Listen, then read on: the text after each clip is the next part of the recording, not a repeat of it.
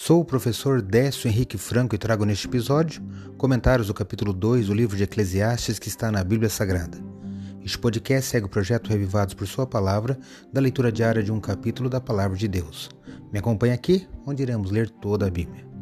O livro de Eclesiastes, ou O Pregador, é um livro de sabedoria do Antigo Testamento, escrito por Salomão e possui 12 capítulos. Foi escrito para divertir quem consome a vida em busca de prazeres sem valor duradouro.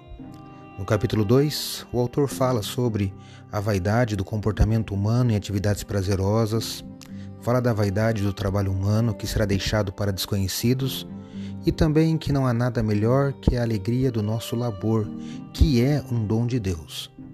Eu destaco hoje na leitura o versículo 26, é um dos últimos aqui do capítulo, e eu leio na Bíblia Nova Almeida atualizada.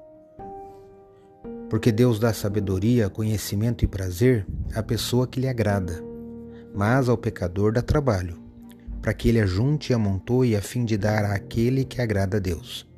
Também isto é vaidade e correr atrás do vento.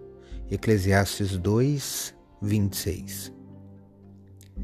Salomão, nos últimos versos deste capítulo, confessa a onipotência, ou seja, todo o poder e a vigilância constante de Deus, que não abandona o ser humano. Como eu li, Deus dá sabedoria, conhecimento e alegria a seus filhos.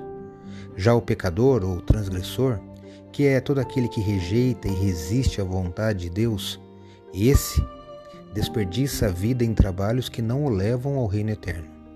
Tudo o que ele acumula é apenas para esta vida ele luta, labuta para juntar riquezas e as acumula, mas não com um propósito eterno. Este, em tudo que faz, realmente é vaidade. É como eu li, correr atrás do vento. Acredito, como disse o salmista, que a palavra de Deus é uma lâmpada que ilumina nossos passos e luz que clareia nosso caminho.